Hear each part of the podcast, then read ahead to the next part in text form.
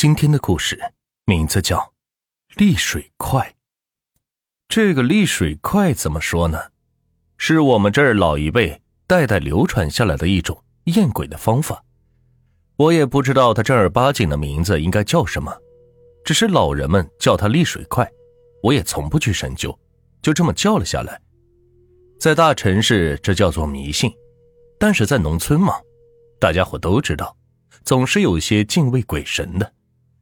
即使是现在，家家户户都基本的出个大学生了，有些东西大家也是讳莫如深的。听我妈说，我小时候出生没几个月的时候，一家人去外婆家吃饭，这一吃就吃到了晚上。那个时候可没有现在这么发达的交通，四个轮子一溜烟的就能开回到家，在那个年代就只能靠两条腿一路走回来。我出生的时候，我爸为了做生意方便，借钱买了辆自行车，在附近一带也算是个稀罕货。我妈是抱着我坐在后座，我姐坐在前挡，我爸用力踩着自行车。本来一切都是好好的，可就是经过那座山的时候，出事了。那座山离我们家不远，说是山，但也不算高，也不算大。小时候见识短。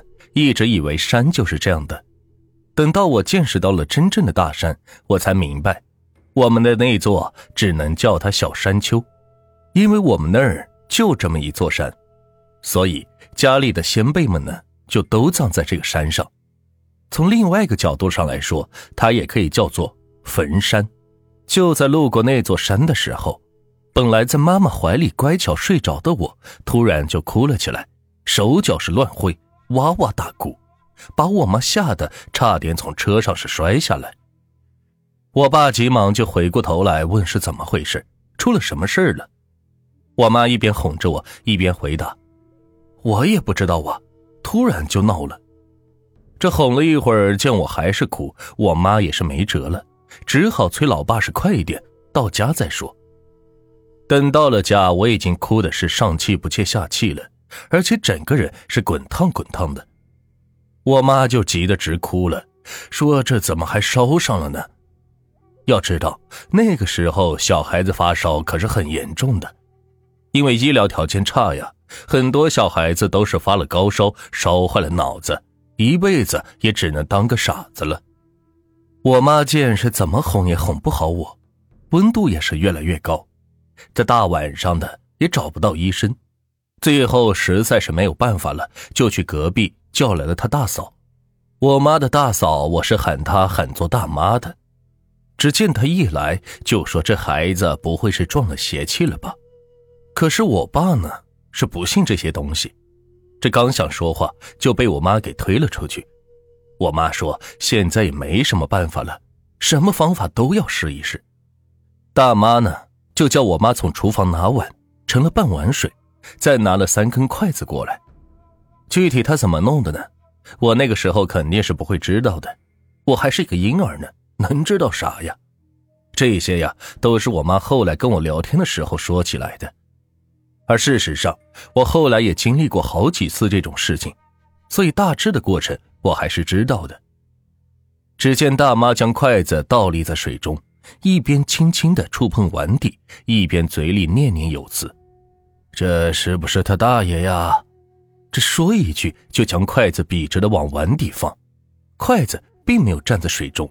于是他接着念：“这是不是他外公啊？”如是反复：“是不是外客呀？是不是？是不是？”筷子一直是没有反应，但是当他念到我奶奶的时候，筷子突然像是打了鸡血似的，笔直的就立在了水里，但是并没有人用手扶着他。他就是直直的站在那儿。大妈也是舒了口气，说：“这看来呀，是他奶奶想他了。他没见过这么小孙女，就想抱抱啊。”接着又对着筷子说道：“你呀，已经是那边的人了，再喜欢也不能去碰他呀。好了，快让他好起来，看把大家给急的。”又对我妈说：“来，把孩子抱过来。”对着筷子拜一拜，我妈就赶紧照做。说也奇怪，本来还在哭闹不止的我，突然间却不哭了，体温也没有那么高了。这一下，我妈悬着的心才算是放下。大妈又让我妈在门口烧点纸钱就走了。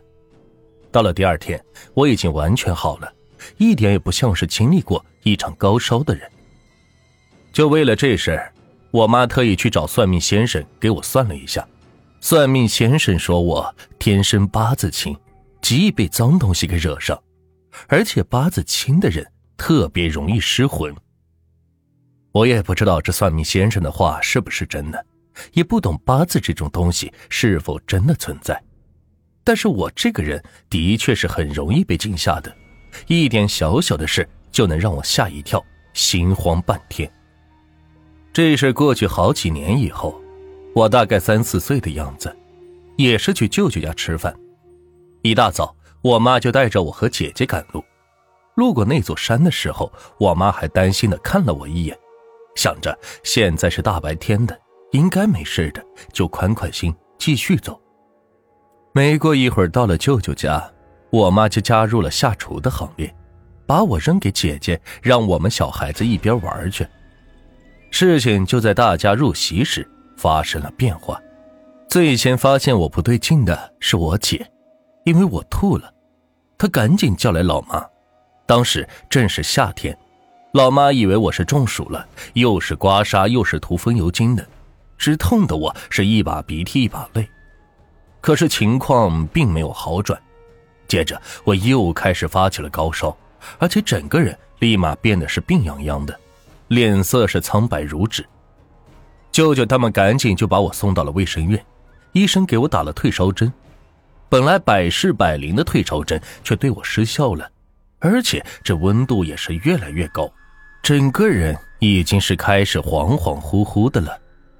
就这样一直是拖到了晚上，我妈一看这个退烧针不管用，实在是拖不得了，就抱着我赶紧拉着我姐回了家，又叫来了大妈。不用说，这还是我奶奶，把我妈给气的呀，这骂又骂不得，还是要烧些纸钱给供着。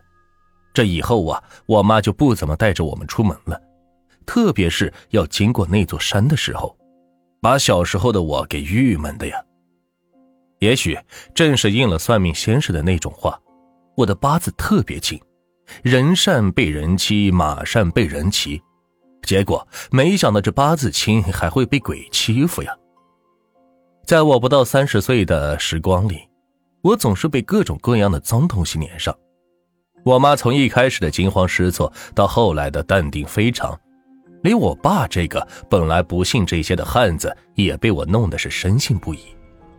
老人说银饰能够辟邪，我戴了；又有人说这玉能辟邪，我也戴了。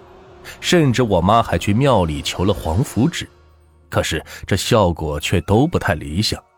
有时候我也在怀疑，难道我的八字已经轻到这种地步了吗？也许你会说这就是一种迷信，筷子本来就可以站立的，这电视上不是已经解谜过了吗？只是我要告诉你，虽然我们现在无法解释某些现象，但是我们也同样无法证明它们不存在。筷子也许是可以站立在水中，可这也无法解释为什么每次弄完我的病症都会减轻。比如我的高烧，挂点滴、打退烧针都不管用，可立完筷子之后我就会好起来，而且这种情况是不止一次。当然，不是每次高烧都是因为这个，只是被脏东西粘上的时候，总是会有发烧，而且全身发冷，吃啥药都不管用的情况。反正我妈现在已经被我弄得驾轻就熟了，有时候只是普通的发烧，她也要神神叨叨的拿出半碗水来立筷子。当然，这个时候筷子是无论如何也无法站起来的。我讲这个故事，并不是为了说明什么，只是想表达一下我对鬼神的敬畏之心。现在很多人都将老祖宗遗留下来的东西批评的体无完肤，我只想说，宁可信其有，不可信其无。有些东西既然流传了几千年，必然还是有它的特别之处的。